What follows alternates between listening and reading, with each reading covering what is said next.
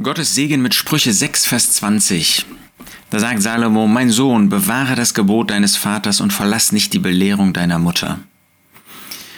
Bist du noch ein Kind? Dann höre auf das, was deine Eltern dir zu sagen haben. Und zwar nicht nur auf das, was dein Vater dir zu sagen hat, sondern auch, was deine Mutter dich lehrt. Mein Sohn, wenn du also weise sein möchtest, wenn du ein Leben unter Gottes Segen führen möchtest, wenn du ein zielgerichtetes Leben führen möchtest, wenn du wirklich glücklich sein möchtest als Kind, als Jugendlicher, als junger Erwachsener, Erwachsener, dann höre auf das, was deine Eltern dir sagen. Ich weiß, das ist total out heute, äh, den Eltern gehorsam zu sein, aber bewahre das Gebot deines Vaters.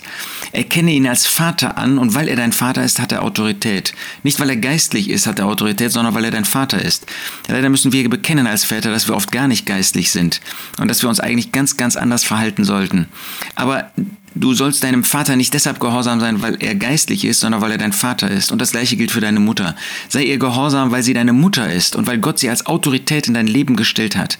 Du kannst nicht glücklich sein.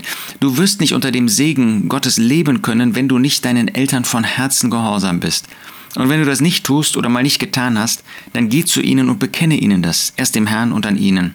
Und dann beuge dich unter sie. Auch wenn sie mal etwas entscheiden, was du nicht nachvollziehen kannst, was du als unweise erkennst. Entweder wirst du später sagen, das war gar nicht so verkehrt, oder du magst später immer noch sagen, das war keine gute Entscheidung, aber tu sie, weil sie deine Eltern sind. Nur in dem Augenblick, wo sie dich behindern wollen, dem Herrn zu folgen, wo sie dich behindern wollen, dem Herrn gehorsam zu sein, dann gilt, man muss Gott mehr gehorchen als Menschen, aber das ist die absolute Ausnahme.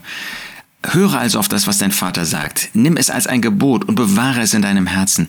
Lehne dich da nicht gegen auf, sondern sei dir bewusst, Gott möchte, dass du gehorsam bist und wenn du das Gebot deines Vaters bewahrst und tust und ihn in Ehren hältst, wenn du nicht von der Belehrung deiner Mutter weichst, sie nicht verlässt, dann bist du Gott gehorsam, dann ehrst du Gott. Nur so kannst du, was diese Beziehung betrifft, Gott ehren.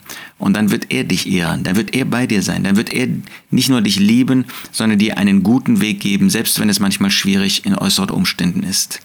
Mein Sohn, bewahre das Gebot deines Vaters und verlass nicht die Belehrung deiner Mutter.